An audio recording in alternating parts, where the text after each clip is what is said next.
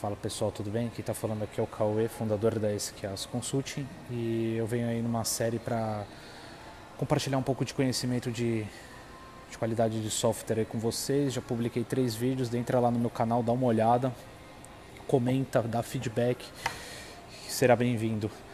E eu tenho a, a meta de fazer um vídeo por semana durante um ano e nessa semana atrasou um pouquinho, mas estamos aqui no domingo, estou no hotel, fazendo esse documento aqui para compartilhar com vocês.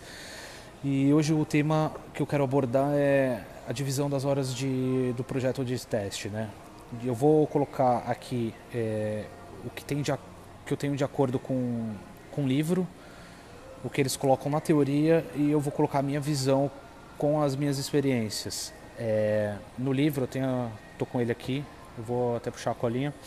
No livro Base de Conhecimento de Software, o que o pessoal fala? Que ele fala que você, ó, você tem quatro tipos de você tem quatro ciclos, né? Que é a preparação, a especificação, a execução e a entrega. Nesses quatro ele divide no seguinte: a preparação você vai gastar 10% do seu tempo, com assim, ou seja, no projeto de 100 horas, 10 horas você vai gastar preparando os testes. Especificação 40%, execução 45% e a entrega 5%. Eu sou um pouco fora aí da. Não, não acredito muito nesses números aí, pelo seguinte, é, nessa teoria fica muito fácil, né? É, no fantástico mundo de Bob aí, como o pessoal diz, fica fácil. Teoria é, é relativamente fácil você colocar esses números, mas não é isso que acontece na prática. E o que eu quero compartilhar com vocês é a minha visão do seguinte, é, a, quanto à preparação, eu acho que a preparação a gente não precisa ter essa parte de de contagem de horas, principalmente num, ambiente Scrum, que é ágil. A gente não pode dedicar um tempo é, específico para preparação. Eu colocaria já na especificação, porque enquanto você especifica, olha a documentação, testa requisito, automaticamente você já está fazendo a preparação dos testes, pois você vai identificar onde você vai precisar de massa de teste, onde você vai precisar de um ambiente igual de produção e nisso você vai pedindo para o pessoal de infraestrutura, vai pedindo para o pessoal de, de engenharia de software, enfim, aí você vai montando na correria junto com, com a especificação de teste. A preparação eu tiraria, colocaria na especificação colocaria 50% do tempo, ou seja, no projeto 100, 100 horas, 50% especificando os testes, eu já vou explicar isso o porquê. 35% executando os testes e 15% validando bugs a entrega eu não consideraria porque geral, a maioria das vezes você faz uma entrega para o cliente interno. Quem tá, quem for entregar um software é, para um cliente externo que, que, tem que fazer uma homologação junto no, no cliente e demora um pouco, é, como eu já trabalhei em banco, eu tinha que fazer essa homologação junto com, com o cliente, ou seja, os funcionários do banco, levava um pouco de tempo. E aí, aí sim dá para a gente colocar essa parte de entrega. 5% está mais do que suficiente. E, mas no caso de, de uma entrega interna, eu acho que não, não é necessário. Então ficaria 50 especificação, 35 execução e 15 validação de bugs. A Space, por que, que eu coloquei 50% de, de horas no, na especificação?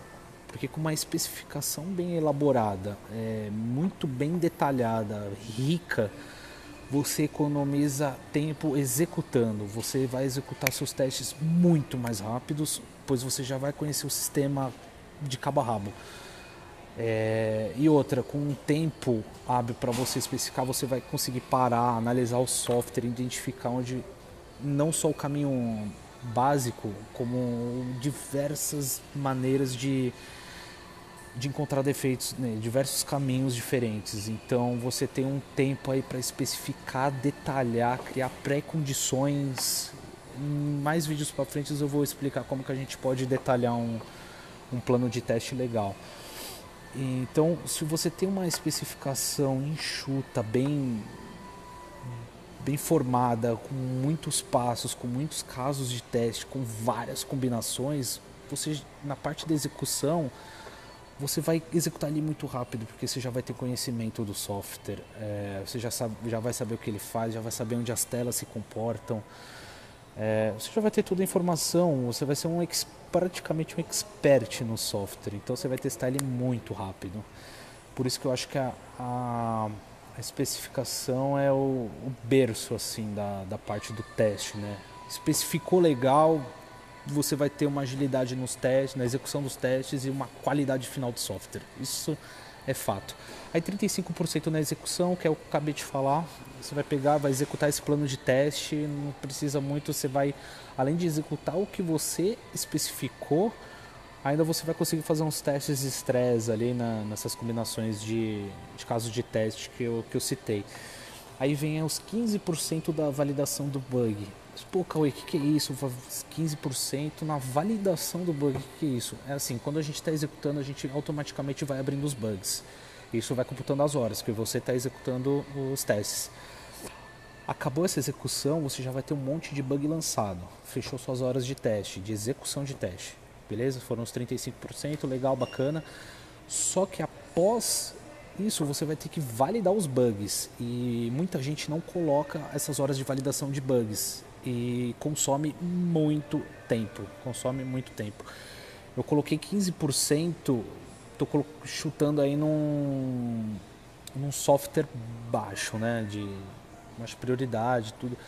Mas já passei por projetos que eu demorei o dobro de tempo para validar os bugs do que na execução. Por exemplo, na execução eu demorei é, 10% do tempo, na validação eu demorei 20%, porque validava os bugs, não estava correto, voltava, aí executava, o desenvolvedor corrigia, voltava, validava os bugs, tinha outro problema um bug que aparecia, ele corrigia um, só que apareciam dois, três, quatro, e você abre. Então essa parte de validação de bugs é muito importante vocês colocarem no na como com, contador de horas dentro do projeto. Tem que ter a especificação, colocaria como um 50%, a execução 35% e a validação de bug 15%. Não esqueçam de colocar a validação. Esses são os três pilares da de um planejamento de horas que você não pode deixar de colocar no seu projeto de testes, seja em Scrum, seja em outra metodologia, enfim, você tem que colocar esses três. E lembre, lembre-se, o berço para um software sair com qualidade é a especificação. Uma especificação de teste muito bem feita vai te dar agilidade em teste e vai te dar muita qualidade no software. Bom, pessoal, essa é a dica aí que eu queria te dar, queria dar para vocês aí e deixa os comentários aqui abaixo para a gente compartilhar um pouco das experiências. Gostou, dá um like, não gostou, deixa o comentário aqui. Vamos embora que semana que vem tem um outro vídeo aí. Valeu, pessoal, brigadão, hein?